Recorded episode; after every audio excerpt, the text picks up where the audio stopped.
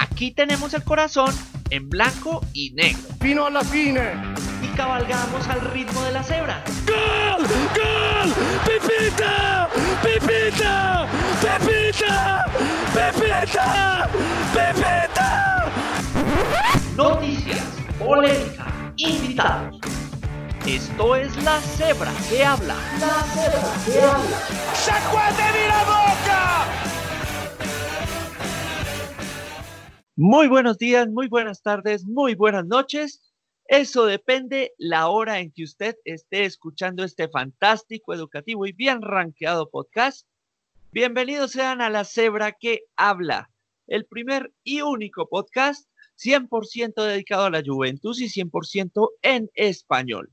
Saludamos a todos los que nos están escuchando a través de YouTube, a través de Spotify, Apple Podcast y demás plataformas enlazadas al universo de la cebra que habla y que podrán tener toda la información en la descripción de este podcast. Saludamos igualmente a nuestros seguidores en Instagram, cebra-podcast, cebra-podcast y a la colonia Juventus Official Fan Club alrededor de Latinoamérica, la gente de Costa Rica, la gente de Honduras, Guatemala, la gente de Perú, de Chile, de México y especialmente a la gente de Colombia. Colombia Bianconera el pasado 25 de febrero cumplió ocho años y lo celebraron el fin de semana viendo el encuentro ante los PAL en la pizzería Santa María. Que sean muchos años más para Colombia Bianconera y que sean muchos más títulos celebrados al lado de nuestra Juventus. Como es costumbre, damos la bienvenida al resucitado Brian. ¿Qué hubo, Brian? ¿Qué más, Sebastián? Me alegra poder haber regresado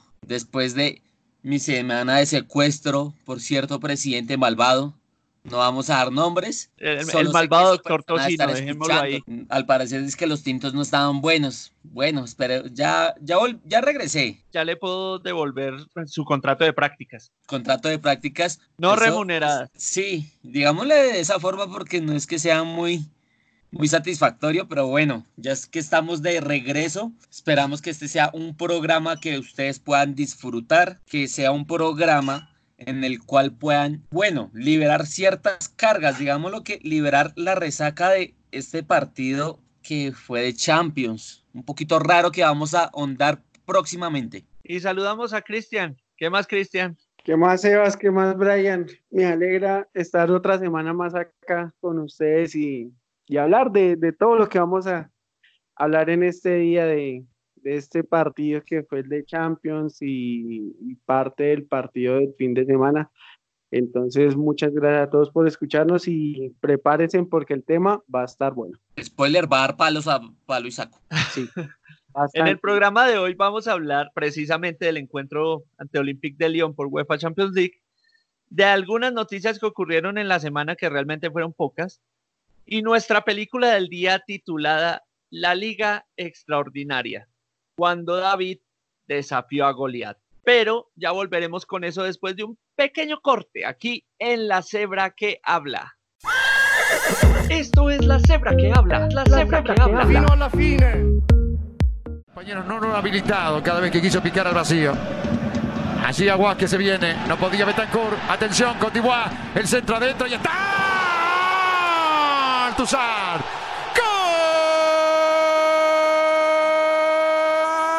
¡Gol de León! Lo hizo Lucas Toussaint. Señoras, señores, 30 minutos. 1-0 el Olympique de Lyon.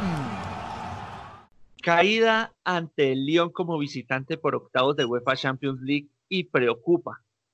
Preocupa el nivel de Pjanic, preocupa el nivel de Rabiot, preocupa el nivel de Bernardeschi, posiblemente el peor primer tiempo que le haya visto a la Juventus en lo que va en la competición.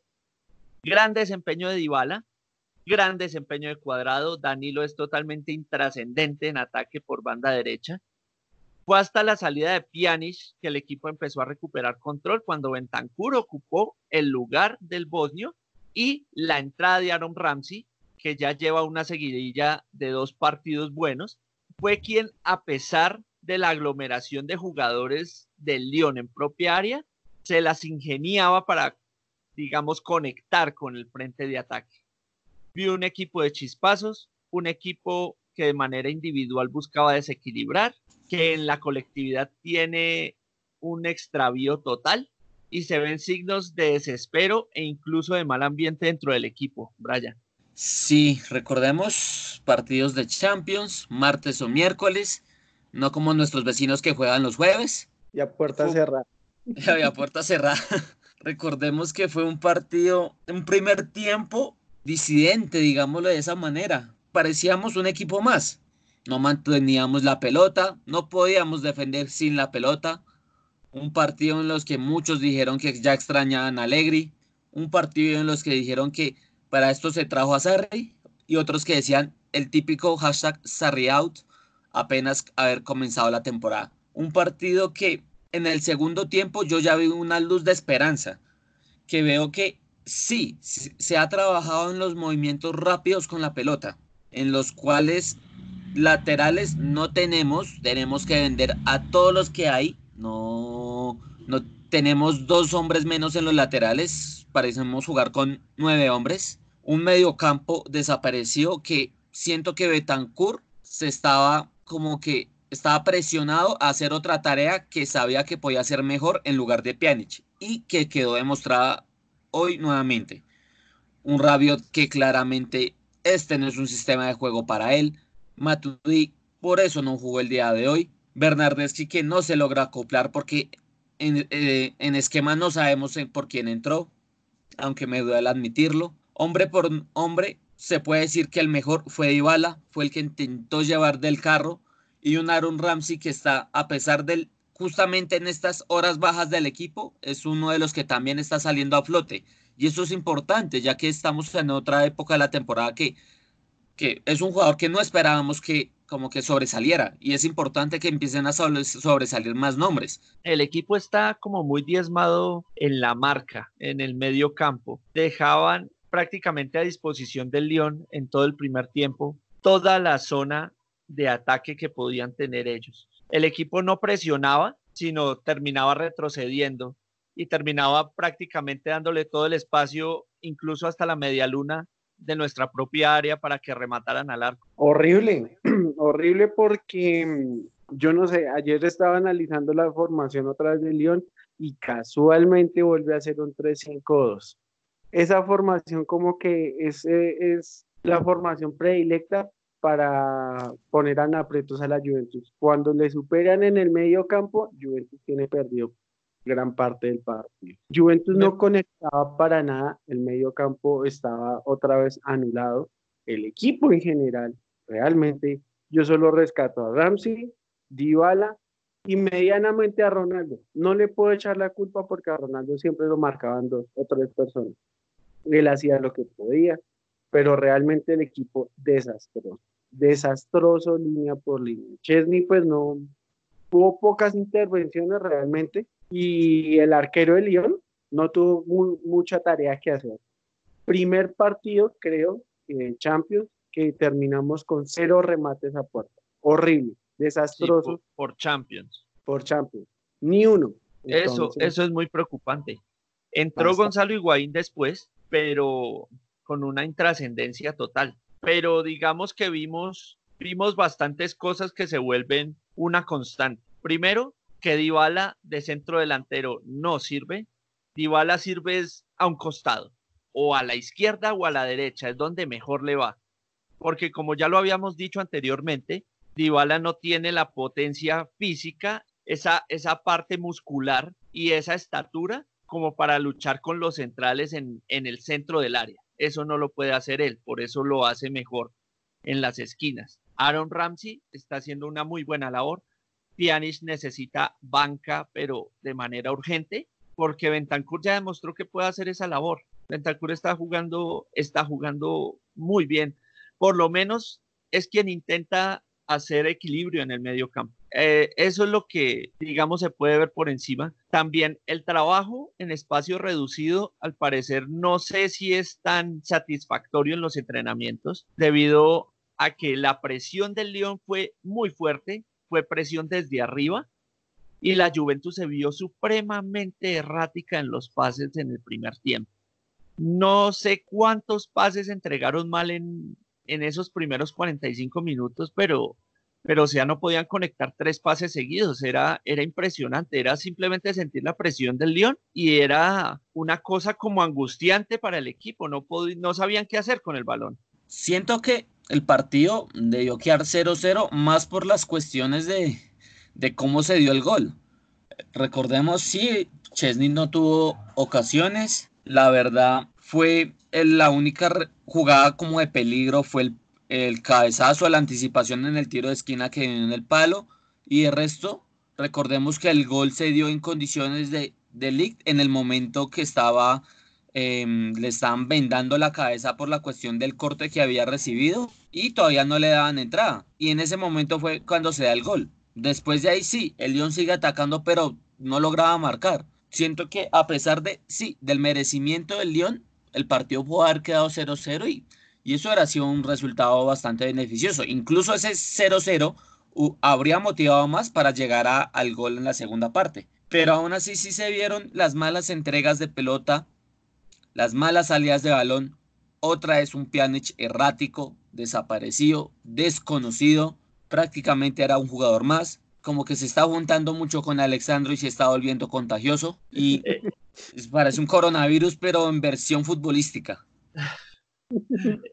El segundo tiempo fue, digámoslo, en posesión más de la Juventus, pero fue una posesión como muchos le criticaban a Guardiola, una posesión que no tiene efectividad. Tienen mucho, mucho manejo de balón, atrás, adelante, 85% de posesión de balón, pero, pero sin una efectividad. Eso le vi a la Juventus ayer.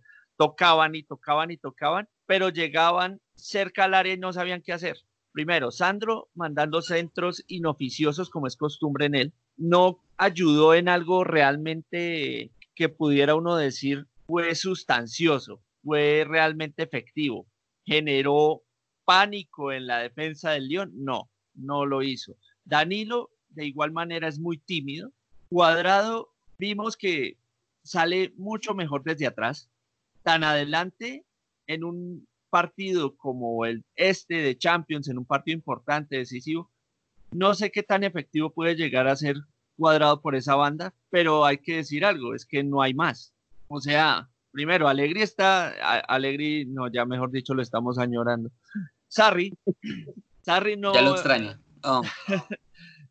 Sarri como que no encuentra con quién. Y es que les comentaba el asunto del, del mal ambiente porque es que inclusive ya, ya se ha empezado a evidenciar asuntos de como de molestia entre los mismos compañeros, entre el mismo técnico. Por ejemplo, ayer Matuidi no salió a calentar y Bonucci le pegó su levantada y Pianis le pegó su levantada. Y ahí en pleno terreno de juego como que se pusieron a discutir. O sea, eso es una, un síntoma, un mal síntoma de unión de grupo. También en rueda de prensa Sarri salió diciendo como que hay jugadores que parece que no entienden que tienen que hacer circulación de balón. Yo no sé por qué les cuesta tanto, pero en algún momento lo harán. Entonces ya está echando al agua a todo el mundo. No limitarse en decir, bueno, estamos trabajando, estamos evolucionando en esto, en esto, en esto, falta arreglar en esto. Como ya atacando directamente a la plantilla y eso puede seguir generando malestar. Y obviamente eso lo genera la impotencia, porque la Juventus eh, en lo que lleva de torneo no es para que estuviera jugando Sarribol, no, pero es para que tuviera al menos una estabilidad en planteamiento y en juego, como para no decir uno a estas alturas, prácticamente en marzo, eh, ustedes no están jugando a nada, ustedes no están mostrando un planteamiento estable, digamos un, un planteamiento base para lo que va a ser el Sarribol. Simplemente se limitan a echarse culpas entre ustedes diciendo es que usted no entiende, es que usted no se mueve, es que usted no toca y simplemente no es lo único que demuestran ante el público es primero que no tienen unidad de grupo, segundo que parece que Sarri cada vez entiende menos con la plantilla o la plantilla no le cree y tercero que estamos en octavos de Champions, ya perdimos el partido de ida y el equipo sigue sin jugar a nada. Eso es un problema enorme. No sé hasta dónde están dispuestos los directivos a esperar a Mauricio Sarri. Sabemos que el asunto es de tiempo y sabemos lo que puede llegar a hacer Mauricio Sarri con un equipo bien engranado, pero no sé ¿A qué costo se va a esperar a que ese equipo que Sarri quiere se forme 100%? Porque tal cual el equipo no juega absolutamente a nada y esta temporada no va a jugar absolutamente a nada. Objetivos, muy seguramente la liga o muy seguramente la copa, que prácticamente los rivales más difíciles y complicados se están sacando entre ellos en la otra llave. Ya nos tocó, nos toca con, con el Milan, que bueno, en el Allianz se tiene que sacar un resultado y se tiene que ganar la semana próxima. Pero de ahí para allá, Champions no lo veo en esta temporada. Eh, la liga está supremamente apretada y estoy viendo que el equipo anímicamente, emocionalmente, siente tanto la presión que en cualquier momento se va a derrumbar. Eso lo vamos a hablar ahorita en el tema del día, en la película del día. Entonces, para no irnos tan a fondo. Yo realmente estoy muy desilusionado. No veo hasta Juventus pasar más de cuartos de final. Si pasamos de octavos, sería algo bueno, entre comillas, porque es que esta Juventus cada vez es peor. Esta Juventus evoluciona cada semana. Yo me ilusioné mucho con Juventus cuando jugó contra el Inter, cuando jugó contra el Napoli. Se veía una Juventus más vistosa, de toque de balón rápido, que dominaba al rival. Una Juventus que daba mucha ilusión, que uno puede decir, podemos llegar a ganar la Champions, estamos jugando bien. Y eso lo estamos hablando de, de agosto, septiembre, y yo dije, esta Juventus en marzo tiene que estar como un relojito. Yo ya me imaginaba una Juventus jugando como el Napoli de Sarri, pero no. Es que es la costumbre. Sin idea. cuando salimos de Conte, cuando salimos de Conte y entramos a la era Allegri, también dijimos hay un proceso de adaptación, como todo técnico nuevo que llega, pero con todo y la adaptación que se tenía que hacer, bueno, Allegri tenía en febrero jugando a la Juventus muy bien. Es que, es que hay, hay, algo que Sarri estaba diciendo en rueda de prensa ayer. Él decía, esta Juventus no es igual, no es igual en el campo como en, en, los entrenamientos. En los entrenamientos hay toque de balón muy rápido, mejor dicho. Yo entender que en los entrenamientos Juventus juega como quiere Sarri, pero cuando ya se va a plantar en el campo no juega absolutamente a nada, juega todo lo contrario. Y realmente es que esta temporada estamos donde estamos gracias a las individualidades. Seguimos en la, en, en, la cima, estamos en semifinales de Copa y estamos en octavos de Champions gracias a las individualidades. Y es horrible que el equipo tenga que depender de solo un jugador o de dos jugadores.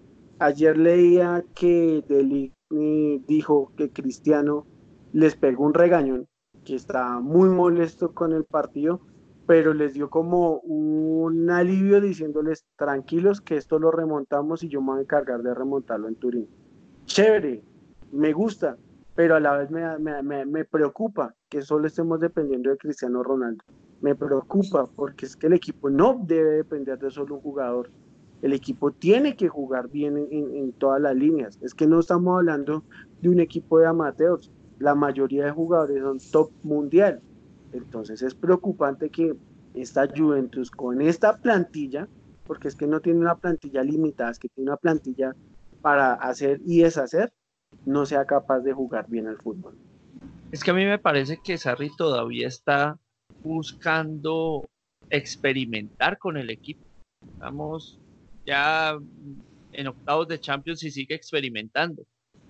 Y como que le da vueltas y da vueltas, es como, como su prueba y error de la temporada de inicio, como que en esta tiene excusa de hacer cualquier cosa, o sea, eso también perjudica la estabilidad. Y sobre todo, sobre todo llega Ronaldo y les da ese empujón anímico, pero o sea, va a ser como a la maldita sea, ¿no? Como vamos para adelante y lo que salga, pero hacemos el gol y remontamos y pasamos, pero que se diga, hay una idea táctica. Mm, no le veo. es más por las limitaciones de los jugadores, la verdad. o sea, Sarri, como que dice el cuento, lo estoy intentando. Vean que ah, no me voy a quejar, lo voy a intentar con los jugadores que hay, pero ya él mismo sabe que hay jugadores que no le sirven para su sistema. Y yo creo que él mismo habrá, no sé, yo creo que habrá sido una de las cuestiones que habrán estado durante sus negociaciones para venir. Habrá dicho que necesita jugadores, pero obviamente la directiva le habrá dicho no porque ya habíamos traído, ya hay, ya algunos, y me imagino que le habrán dicho trate con estos, haga lo que mejor se pueda, pero yo creo que Sarri está llegando a un punto que, bueno, estos jugadores no me dan, yo, yo no puedo hacer más si los entrenamientos van bien, sí se está generando la idea de juego que él quiere, pero bajo el terreno no hay al final lo que él busca. Y, eso ya no depende de él. Pero ya es un problema, ya es un depende de la limitación de los jugadores bajo su sistema. Y yo defiendo eso. Siento que ya la otra temporada, literal, se pueden ir hasta 5 o 6 jugadores y pueden llegar unos 4 o 5 también. Ese es el problema. No sé la directiva qué tanto se va a arriesgar.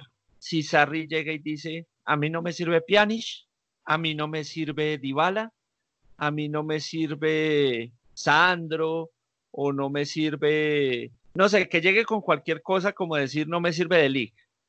Entonces, ¿qué? O sea, vendemos a la prácticamente a la base del equipo por darle como gusto al técnico. Ahí llega una pues disyuntiva.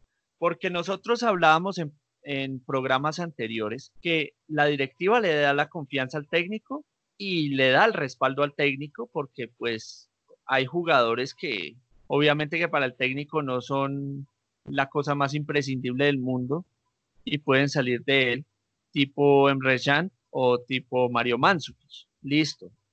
Eso es entendible.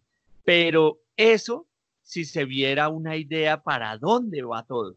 Porque si él llega a final de temporada el equipo sigue sin jugar a nada y aún así pide que vendan un montón de jugadores para comprar otros diferentes. No sé qué tanto se puede arriesgar la directiva a eso, sobre todo por pues el tema fichajes y el tema financiero que está muy delicado. o sea, no sé, siento que son muy obvios o los jugadores que, o sea, que no puedan pertenecer como al tal al proyecto, es decir, mediocampo, Rabio tranquilamente, Matuidi es otro. Pianis, si su nivel sigue así, lastimosamente tendríamos que hacer algo. Los laterales, todos tendrían que irse. O sea, son, no sé, siento que las debilidades individuales están muy a la vista como para no hacer caso a ellas. Tendríamos que literal como decirles, no, pues sí, inténtenlo, sabiendo que ya se ha visto que no ha habido progresión continua en ellos. En el caso de los laterales es lo más obvio. Ya cuántos años hemos tenido los mismos laterales y no se ha visto una progresión en ellos. Ahí están el, el mediocampo ya se sabe cuáles son las piezas más débiles. Siento que es más cuestión de como que quitar los que son las, los más débiles y mirar en cómo se puedan vender y traer no jugadores estrellas o pues sí, puede haber alguno porque imposible si no se logra sacar con todo lo que se pueda vender, pero sí traer jugadores que les sirvan a su sistema. Muchos jugadores de ese Napoli desaparecido que, dirigió Sarri son jugadores que muchos ni conocían y algunos son literal unas bestias después jugando. Entonces siento que ese puede ser el resultado de la siguiente campaña porque no por algo están confiando en él y saben que es un proyecto que necesita de tiempo o mínimo lo que, lo que va a transcurrir de la siguiente temporada porque saben que esta temporada está muy limitada por los jugadores que no se podrían acoplar al juego. Que sí, lo iban a intentar, pero yo creo que sabían que este podría haber sido el resultado.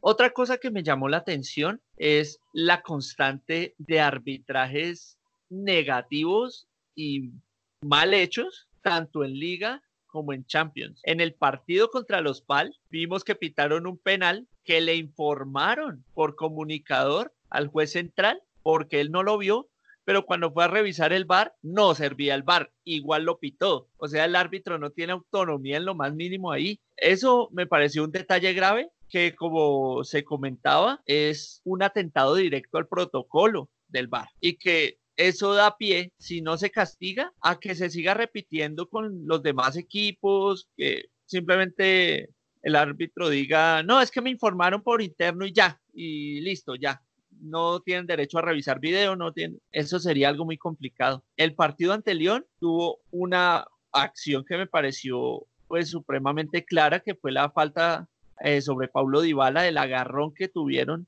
sobre Paulo Dybala, y que el árbitro ni siquiera quiso revisar el VAR, o sea, revíselo y si no fue, pues no fue y listo, punto, pero, pero es como, como una negligencia no querer hacer las cosas referentes a la revisión que, que muestran, no sé si una mano cargada de arbitraje en contra de la Juventus en esta temporada, pero que se, se tornan bastante extraño y sobre todo bastante aburridor para aquellos que queremos ver fútbol. Penales que no son, eh, se pitan penales en contra con una regularidad increíble. Hay equipos, hay que decirlo, como Lazio, a quienes no les han pitado muchísimo penal en contra y les han pitado muchísimo penal a favor. Eh, ya, ya incluso la prensa, siendo anti-juventina, mucha de ella, ha hablado del hecho de equipos como Lazio que, que tengan esa preferencia arbitral. Sí, pues últimamente se han visto casos de arbitraje, pero perversos. Recordemos, pues uno de los más recientes, el de Milan, que uno dice, uff, qué perversidad de partido, qué árbitro tan pecueca.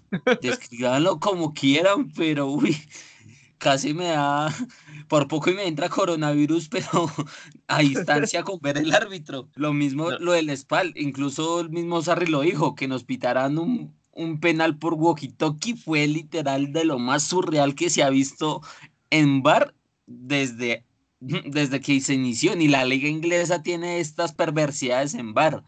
Esa vaina es absurda. Y ayer contra el León lo mismo. O sea, ocasiones que uno decía falta o un patadón. Eh, ¿Recuerdan la patada del delantero de Embele?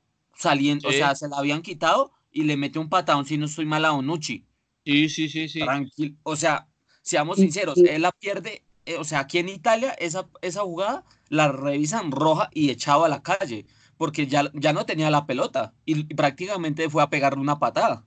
No, fue al pie de apoyo directamente.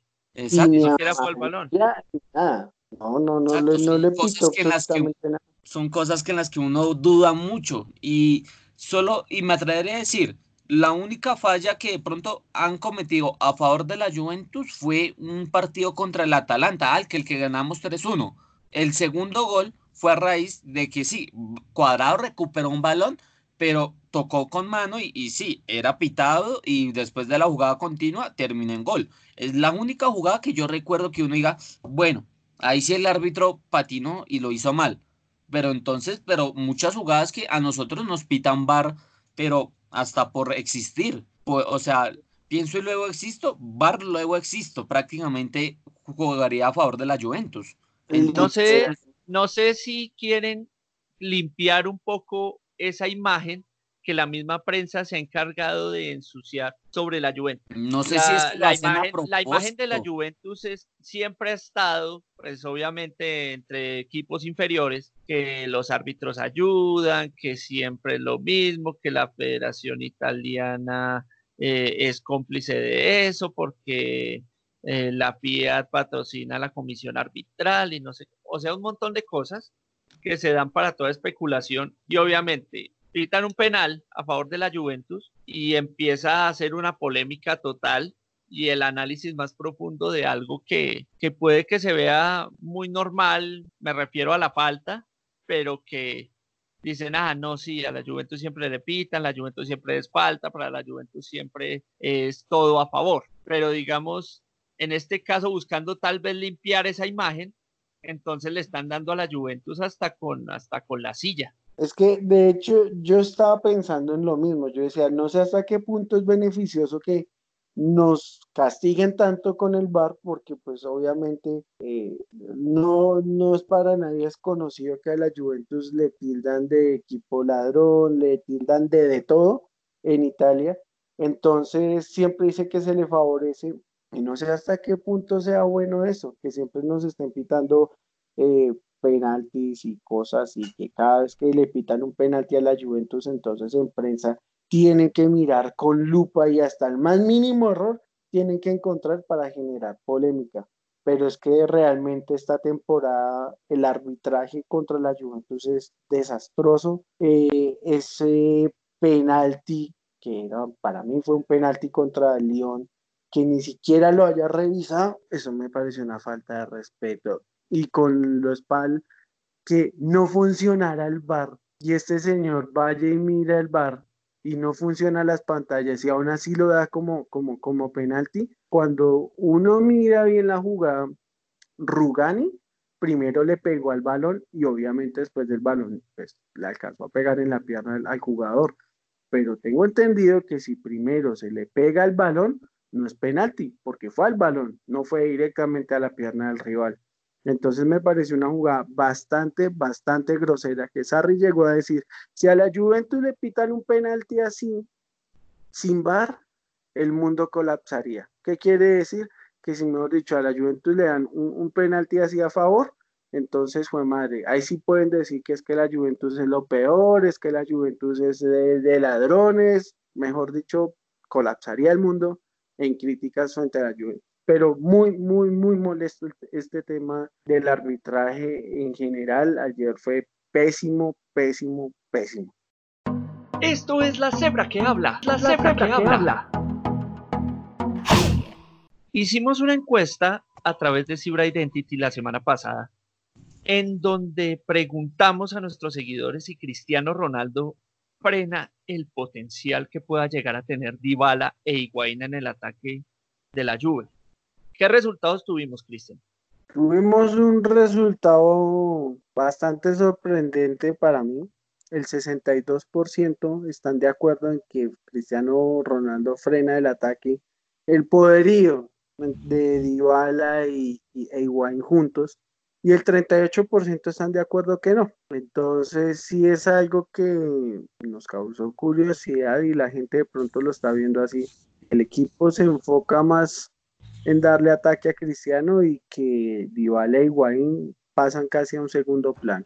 Pues, Brian, usted que le da por capar programa y pues no estuvo el día que hicimos la pregunta, entonces, bueno, tiene, la tiene la oportunidad de contarnos qué, qué piensa usted al respecto. ¿Cree usted que Cristiano Ronaldo de una u otra forma como que mengua el ataque de que pueda dar Dybala e Higuaín juntos como, como pareja?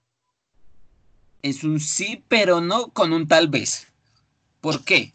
Sí, porque siento que, que Dybala e Higuaín pueden dar mucho más de sí, que teniendo la presión de ser como que las estrellas en el ataque van a, van a ser más sobresalientes en el momento de la temporada. Un ejemplo, como la temporada anterior en la que llega Cristiano Ronaldo, que en la pareja HD fue, fue una locura pero siento a la vez que no, porque ahorita Dybala es el que está intentando sobresalir. Siento que es más por cuestiones de que cada uno pueda llegar a mostrar más nivel estando junto con Cristiano. Y siento que es más también una responsabilidad de ellos mostrar un nivel mejor cuando estén con él, para que puedan incluso formar un mejor ataque. Entonces, es una mezcla como de sentimientos encontrados, por decirlo de alguna manera. Es como que estoy feliz y enojado, entonces es por eso. Como Rafa. Sí.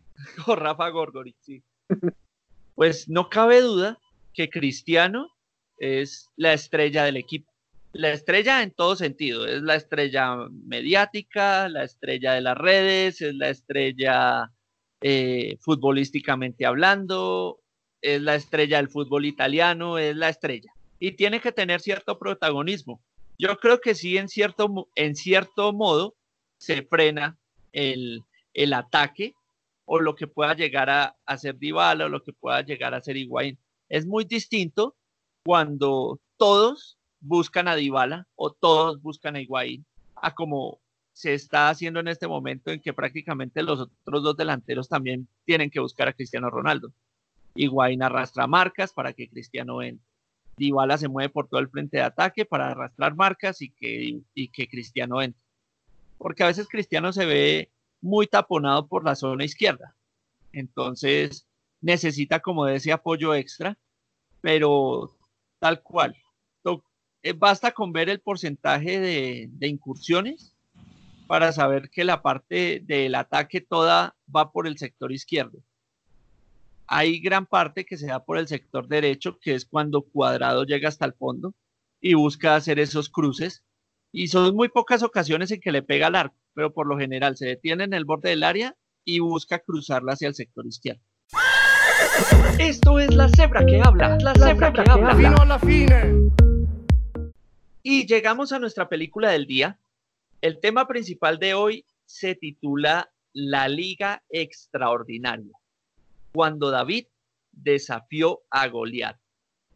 Hablaremos del desempeño de la Juventus esta temporada y cómo los demás equipos han sabido contrarrestar a la Juventus que ha venido con una hegemonía en esta década, encontrando rivales como el Inter, como la Lazio, que han demostrado estar bien estructurados con un estilo de juego definido, y unos equipos como el Elas Verona, que han complicado al todopoderoso italiano. ¿Cómo ha sido el desempeño de la Juventus esta temporada o si quiere alarguémoslo un poco, las dos últimas temporadas, la última de Massimiliano Allegri y la más reciente con Mauricio Sarri. Cristian. Realmente he visto más como una Juventus debilitada, pero tampoco puedes conocer el, el, mérito de la Lazio, que viene con un proceso bastante bueno con, con Zaghi, y un Inter que a lo maldita sea se ha intentado reforzar como sea y ha intentado que pelearle otra vez la liga a la Juventus. Entonces, es, una, es un David que está desafiando un Goliath débil, un Goliath que se le pareciera que se le hubiese olvidado pelear. Es un Goliath que ha ganado batallas de manera por la mínima, por la mínima, por decirlo así. Se mantiene a flote, al parecer. Sí, pues también estoy de acuerdo con usted en el asunto en que es un equipo debilitado en diferentes sentidos. Debilitado estructuralmente, o sea, en su nómina, y debilitado mentalmente. Me parece que el equipo, después de ganar tantas veces consecutivas el mismo título de Serie A, creo que también se pierde la motivación. Son muy poquitos que mantienen eh, esa constante hambre para ganar títulos, para repetir y repetir y repetir y repetir los mismos títulos una y otra vez y no aburrirse de ellos.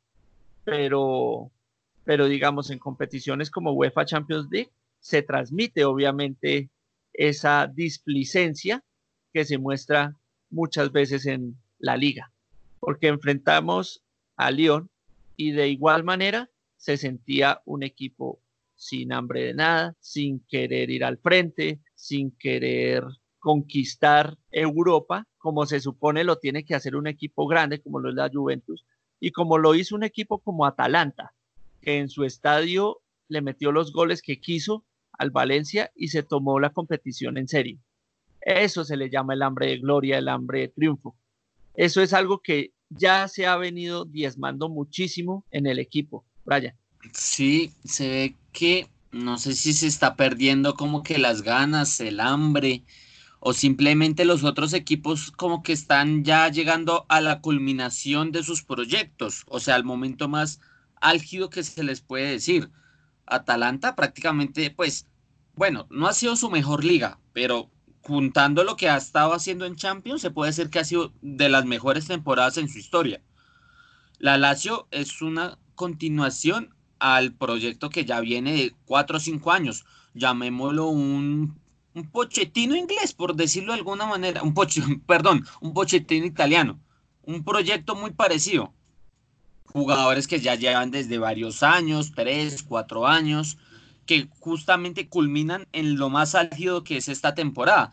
En un inmóvil que está en lo más en su esplendor prácticamente su segunda juventud porque su primera fue cuando estaba en el Torino entonces si a eso le sumamos que la Juventus venía con el cambio de, de entrenador a un cambio de sistema porque si hubiera sido otro entrenador que jugara a lo prácticamente parecido yo creo que no se hubiera visto tanto porque fue más el hecho de que los otros equipos llegaron a su momento más álgido Juventus llegó a bajar fue una combinación de ambas cosas y si a eso le sumamos de que nuestro rendimiento contra los equipos recién ascendidos siempre es una montaña de sal, pues ahí se nota la pérdida de puntos.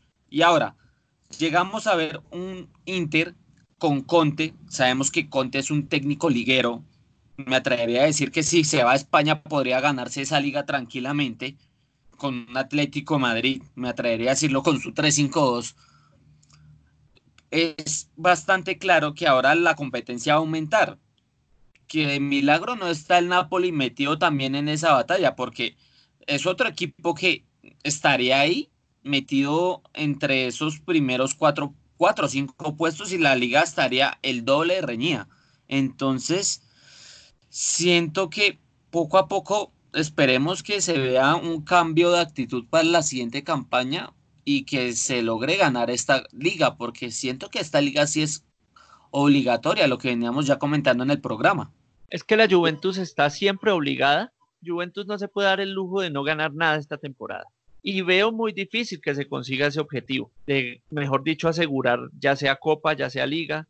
La Copa, como lo decía anteriormente, puede ser el objetivo más fácil pero la liga está supremamente competitiva y la Juventus mentalmente no está bien. La Champions es un nivel en el que en este momento no tenemos con qué afrontar, no, no hay cómo. Y bueno, los equipos pequeños siempre han complicado a la Juventus, eso es desde la era Conte, desde la era Allegri, desde siempre Juventus por simple confianza se ha dejado, como se dice, de montar la pata de otros equipos como inferiores como el Parma, como el Sassuolo, como la Sampdoria.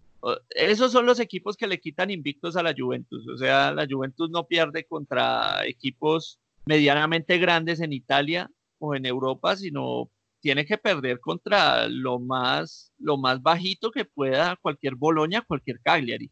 Exacto. Sí, realmente es que la Juventus esta temporada ha perdido puntos en la liga con los peores equipos, por decirlo así le ganó al Inter, le ganó al Napoli, pero perdió pero con el peor Napoli porque la primera vuelta le ganó un Napoli que todavía estaba en Chelotti y pues un, un Napoli que todavía estaba en un nivel decente, pero perdió con el peor Napoli, con el Napoli de Gattuso.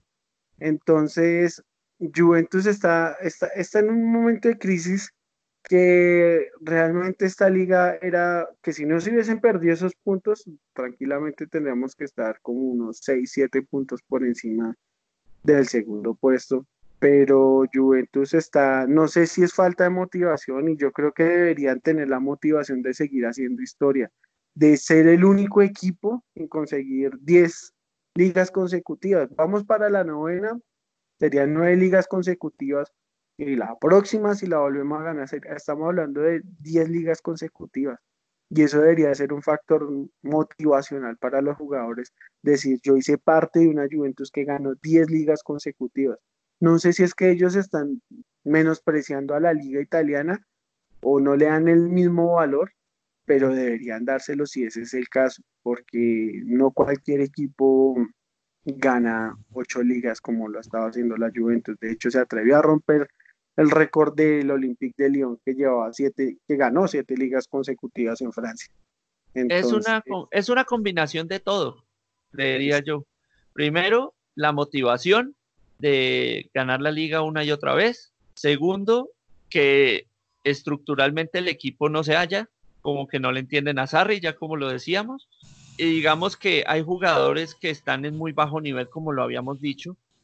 Y digamos que una cosa lleva a la otra. El no hallarse en el campo lleva a la falta de motivación. El no estar motivado no deja que esté concentrado para hacer un partido adecuado como se tendría que hacer. Y tal cual como usted dice, la Juventus es la única responsable que la liga esté reñida, porque Juventus no tenía que haber perdido los partidos que perdió por liga y Juventus estaría cómoda, lejos, escapada en la punta. O sea, Juventus es el rival de la propia Juventus. Exacto. Bueno, el único, partido que yo creo en lo personal que sí debimos haber perdido y que perdimos, por decirlo así, entre comillas, bien, fue contra la Lazio. Contra el Napoli no se debió haber perdido, contra el Elas Verona tampoco se debió haber perdido, pero eso sigue apoyando en que realmente la Juventus ha sido su propia enemiga. Ella es la que se está poniendo, no sé si ustedes pueden recordar que hay un meme en internet que hay un niño en una bicicleta y se atraviesa un palo en, en, la llanta y se cae. Algo así, así, tal cual. Exacto. La Juventus está haciendo... y que diga culpa del, del Inter. Sí, no, pero realmente, realmente la Juventus es la que se está cayendo solita la que está dejando perder puntos porque independientemente de todo, la Juventus ha dominado la, liga italiana y ya es, es que no tendría por qué estar reñida la liga. Obviamente da un, un picantico y es emocionante de un u otro que nosotros todos hacemos como, ay, ¿será que sí la vamos a ganar o no la vamos a ganar? Obviamente eso motiva un poquito o hace un poquito más atractiva la liga, pero es que realmente no deberíamos estar, no deberíamos estar sufriendo como estamos sufriendo hoy en día. Sí, pero bueno, eso, eso lo hace, en el caso de Lazio lo hace el proceso, ¿no? O sea, o sea, primero, que Simón Inzaghi en sumatoria de, de temporadas que estuvo con la Lazio estuvo si mal no estoy, 10 temporadas. No consecutivas, pero intercaladas como jugador. Y como técnico, llegó y ya lleva un proceso de cuatro años. O sea, es un tipo que conoce la estructura interna del club, fue jugador del club, sabe cómo funcionan las cosas allí. Y cuando llegó como técnico, simplemente reflejó todo eso y manejó las cosas para llevar un proceso. Eh, eso es muy admirable de, lo que está haciendo la Lazio con, con Simone Inzaghi. Conte, pues es que sabe, sabemos todo el recorrido que Conte tiene en la liga también y sabemos que la liga italiana tampoco es la liga más variable del mundo en cuanto a esquemas, en cuanto a planteamientos, en cuanto... No, es una liga que se puede jugar de manera básica y es como lo está haciendo Conte jugándola como la jugó con la Juventus, jugándola como la jugó la primera temporada que estuvo en Inglaterra, mismo planteamiento, misma idea, la tiene clara. Esa es la diferencia con la Juventus que se tiene actualmente, que no se tiene una estructura clara. Al menos yo creo que Juventus jugaría mejor si se volviera a jugar 3-5-2. Estoy completamente seguro de eso. Se vuelve a jugar 3-5-2 como se jugaba con Conte y el equipo estaría jugando mucho mejor de lo que está jugando ahorita con Sarri. Eso sí, no me cabe la menor duda. Pero el problema es que Sarri es enemigo aférrimo del, del, del 3 sí, sí, pero, pero digamos que es una manera de decir que el buen rendimiento del Inter y el buen rendimiento del Alacio, si no es por proceso, es por simple antigüedad y, y ya, o sea, entender que el fútbol es, es básico. Le planteo esto tan, tan, tan, tan, ustedes saben defender, hagan esto, hagan lo otro y simplemente replican. Pero como ya habíamos comentado, Sarri es un tipo muy de tablero, es un tipo que no es tan de ir al campo, sino es más de ver videos, más de pizarra, más de, más de táctica, más, e, es 100% táctico. Muchas veces se demuestra que la teoría no es igual a la práctica. Tal vez lo entienden en la teoría, en los entrenamientos, pero vaya a la práctica. Lo, que, lo mismo que, que Sarri decía, pero, o sea, la práctica con la presión, contando que el rival va a marcar de cierta manera, que te va a ocupar espacios. Eso es una vaina muchísimo más complicada y es mucho más compleja. Y es algo que no se toma en cuenta. Sí, pues estamos ahí en el limbo táctico, futbolístico, económico Es más, nuestra vida se está volviendo un limbo de todas las formas.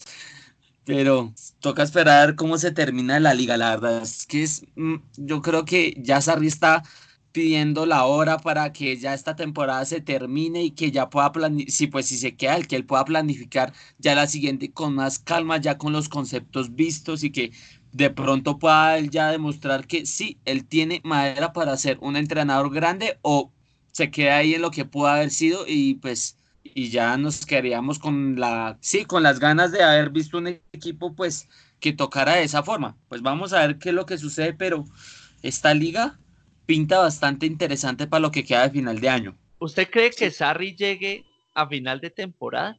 Es que yo lo dudo mucho. Es que no se puede llegar a la última semana jugando igual de mal y sin una idea táctica. ¿Qué va a reforzar si el equipo ni siquiera tiene una base? Eso es, una, esa es una duda que tengo. ¿Sarri llegará a final? Sí, yo sí creo que sí llega a final. Pues, en mi opinión, que necesite lo que decía, uno o dos jugadores. No es que estoy diciendo que tengan que venir de estrellas, 10 millones de salario, 100 millones de euros por traspaso y un riñón de Cristiano Ronaldo. No. Así, así pierda las tres competiciones en las que Juventus está participando. O sea que se vaya en blanco Sarri sin una idea táctica, sin nada, ¿Sarri seguiría? No sé una idea táctica, sí le veo que hay idea de juego. Lo que yo he visto últimamente estos partidos, sí se ve que, que sí se quiere intentar, sí se quiere hacer. Que no se esté terminando de reflejar en el campo, ya ahí sí ya es cuestión de los jugadores. Que, y por eso digo, no creo que se necesiten jugadores que digan, este jugador que es una superestrella se va a tener que traer. No, se van a traer los, deben ser, ahí sí cuestiones de ojeo, jugadores que sepan que nos van a funcionar, pero a la vez tienen que ser económicos. No tenemos que pensar ahorita en estrellas porque está muy difícil el tema. Y Sarri puede que sea muy bueno en esas cuestiones, en saber qué jugadores deben ser los necesarios para su esquema. De pronto la única estrella, lo que venimos hablando, Jorginho debe ser por ahí la única que de pronto recaería para mí al siguiente año, pero jugadores que se puedan acoplar a su estilo. Yo creo que a Sarri le van a dar por, yo creo que un máximo de tres jugadores al estilo de él. Se van a conseguir un jugador top y otros dos más que le complementen y le van a decir, bueno, no hay plata para más. Ahí están sus tres jugadores y usted me tiene que dar resultados con esos tres jugadores. Si usted me da por lo menos dos títulos en la temporada, si no me da la Champions, listo. Ya sabemos que el equipo está empezando a jugar bien, necesita reforzarse, necesita otras cositas pequeñas y listo, y avanzamos y vamos por ese título grande que queremos. Pero si él pide y pide y pide, pero el equipo sigue sin jugar, pues, pues creo que va a ser muy difícil. Y sobre todo que no me canso de recordar que el Napoli que él tuvo engranó como a la tercera temporada, o sea, o sea, el Napoli era descalabro tras descalabro una y otra vez con Sarri. O sea, no ganaba, no se pues. ganaban, no se ganaban un madrazo. Entonces, exacto, pues no es que estemos diciendo que, que no, que vamos a esperar tres años a que el equipo funcione, sino que hay que también ser conscientes que este tipo de juegos, proyectos, no se van a dar de la noche a la mañana. Y sí, ya esta es una época en la temporada que debería ya haberse visto algo, pero si, otra vez digo, las limitaciones de los jugadores no da para un sistema así. Entonces, un ejemplo, Guardiola estaría, si estuviera Guardiola con este mismo equipo, estaría con el mismo dilema, porque diga, yo no sé a quién poner para que me haga de, que haga bien estos pases, que me pueda defender bien a esta parte, que me pueda ayudar a hacer estas otras funciones. Eh, Guardiola estaría en el mismo dilema. Entonces, yo creo que es como que intentar salir lo mejor librado posible esta temporada para que la siguiente ya se pueda como que empezar a construir con lo que se tiene de ataque, con lo que se tiene de defensa y empezar a plantear un mejor mediocampo. Sí, o sea, a la primera no se puede tener un resultado, claro está, pero pues sería, sería cosa de, de recordar o de investigar digamos, la primera temporada de Klopp en el Liverpool tampoco fue la locura. No fue una buena temporada así, cosa extraordinaria. Pero me parece que la primera temporada sí tenían una idea de juego. Y me parece que, un técnico como Klopp supo llevar al menos el juego en una estabilidad, al igual que ocurrió con, con Guardiola. Digamos, tampoco es que el City, pues no que ganara absolutamente todo, pero tampoco estaba en un limbo en que de cada cinco partidos perdía tres. Exacto, pues es que realmente yo, yo, yo creo que Sarri solo tiene una temporada más de, de vida, por decirlo así. Esta temporada era la temporada donde íbamos a ver qué se podía hacer con el equipo. Obviamente todos tenemos la, la, esperanza de que, pues como él en su primera temporada en el Chelsea ganó la Europa League, pues que también nosotros pudiéramos llegar a ganar la Champions. Obviamente no es tan fácil, pero Sarri yo creo que con un par de fichajes que él desee, yo creo que la Juventus puede llegar a algo. Si definitivamente Sarri no gana nada la próxima temporada, yo creo que Sarri sale sí o sí del equipo. Bueno, es que no se puede tener un técnico que no gane nada con el equipo. La Juventus está acostumbrada a ganar por lo menos un título y es imposible que el equipo se empiece a ir en blanco. Esta temporada yo realmente mm, espero que ganemos la liga, espero que intentemos mejorar, no sé si el, factor motivacional va a ayudar al equipo, pero mm, es necesario, es necesario que mínimo la liga se gane porque es que irnos en blanco sería un fracaso total.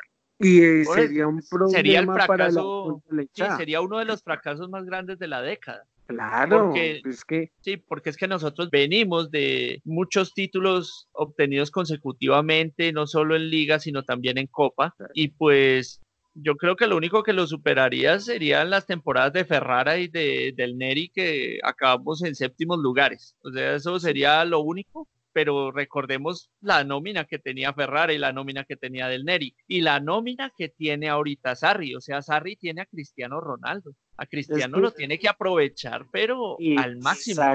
Ese es el problema y eso es algo que, que a mí de un modo u otro me preocupa y me entristece por decirlo así y no sé qué estará pasando en la cabeza de Cristiano Ronaldo.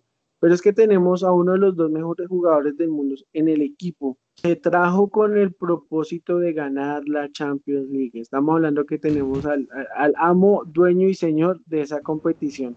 Y no estamos dando la, la, no estamos dando la cara frente a la competición ni con Cristiano Ronaldo.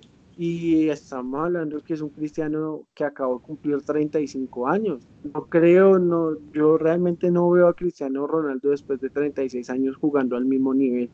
Y Cristiano está dándola toda por el equipo. No, y tenemos a Cristiano y usted no se puede poner a experimentar con Cristiano Ronaldo. Hombre, tiene a Cristiano Ronaldo, vaya a la fija experimenta mucho. Sarri está experimentando demasiado. Está... Yo sinceramente, yo no lo veo tanto como un experimento, que está poniendo lo que mejor le rinda en el momento, porque es que lo que decía Brian, los jugadores no le están dando para el, para, para el sistema de juego o a lo que quiere Sarri.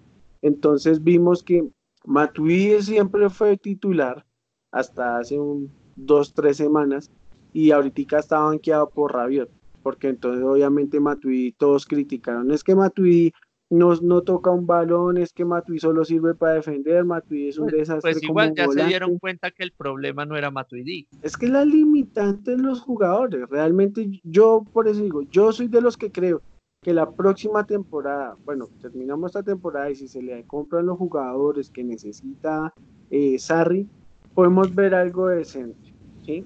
Pero pues, bueno, esperemos a ver. Realmente mm, Sarri solo tiene una temporada más para ganar algo. Para demostrar. Para demostrar, exacto. Para hacer historia. Porque es que es triste. Alguna vez alguien me dijo, y muy bonita la historia de la Juventus en esta década, muy hermosa que ganen tantas ligas, pero si no ganan la Champions, que es la cereza que debe adornar este, este, este hermoso pastel de década que hemos tenido es difícil y eso es algo que en lo personal a mí como persona como hincha de Juventus me duele mucho, me duele mucho que, que, ganamos y dominamos en Italia y estamos haciendo historia pero no ganamos la Champions, que es lo que tanto anhelamos y es que lo que culminaría esta Juventus como una de las mejores Juventus de, de la historia. Esto es la cebra que habla, la, cebra, que, habla. Y así llegamos al final del programa de hoy, programa 100% enfocado en la situación actual de la Juventus, en los problemas que está cruzando tanto en UEFA Champions League como en la Serie A. Y nos interesa saber la opinión de ustedes, específicamente en la parte de UEFA Champions League. ¿Ustedes creen que la Juventus clasificará a los cuartos de final? ¿Creen que remontará la serie ante Lyon? ¿Creen que tendrá el fuego suficiente como para dar frente al equipo francés y ganarse ese cupo a cuartos? Subiremos esa encuesta a Instagram, Zebra-podcast y a Facebook, Zebra Identity. Por ahora me despido. Chao, Brian. Chao, Sebastián. Chao, Cristian. Espero que este programa les haya gustado, ondando un poquito más en cuestiones actuales año 2020, claro está. Recuerden, este fin de semana tenemos derby. Por favor, apoyan al equipo literal en el que, aunque han dos finales pues, por partidos de liga, uno va a ser este contra el Inter y el otro va a ser contra la Lazio. Y a dar todo decide el equipo, a ver qué podemos esperar de ellos. Y nos veremos la próxima, Cristian. Muchas gracias, Sebastián. Muchas gracias, Brian. Eh, me despido de ustedes. Espero que todos participen en la encuesta. Ya saben, síganos en nuestras redes sociales, en Facebook, en Instagram y en las diferentes plataformas donde se está transmitiendo el podcast. Agradecemos su, su audiencia escucharnos un rato. Esperemos que esta Juventus mejore y que a final de temporada estemos más bien todos alegres de decir lo, lo logramos, conseguimos lo que tanto anhelamos. Entonces, muchas gracias a todos y nos vemos en un próximo episodio. Un abrazo a todos. Recuerden que pueden escuchar este podcast a través de Spotify, a través de Apple Podcast, a través de iBox, a través de YouTube y a través de todas las plataformas enlazadas al mundo de la cebra que habla. Yo soy Sebastián. Nos veremos en una próxima. Fino a la fine. Forza. Juve.